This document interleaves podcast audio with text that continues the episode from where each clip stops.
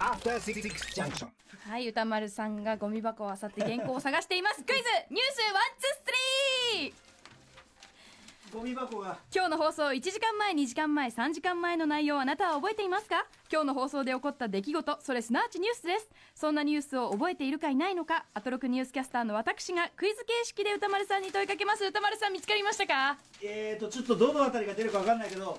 いあー、ちょっとどうだろうな。いきますよ、はい、はい。今日木曜日のアトロクニュースクイズです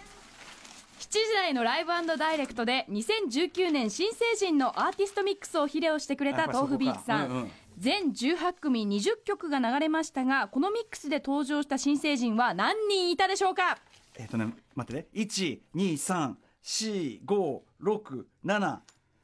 8、9、10。お亡くなりになった松野さんいると、11、12、他ってなってるよ。12、あと13、あとえー1分ぐらいあります、 14、頑張ってく15、ださい16、17、18、19、20、21、22、23、24、25と途中アンジュルムさんと東京パフォーマンスドールさんが入ってすごいただアンジュルムさんと東京パフォーマンスドールがどの何人いるか分かんないから合計4人として今24まで来たんだけどじゃあ28人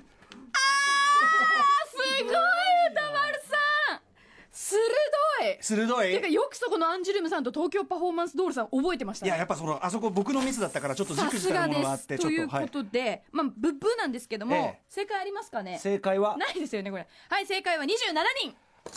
俺28っつったかうわーちょっと見積もりが多かった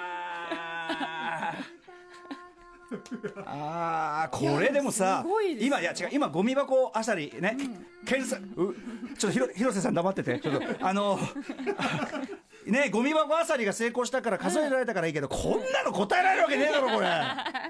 ということ で TBS アナウンサーうないりさと歌丸でした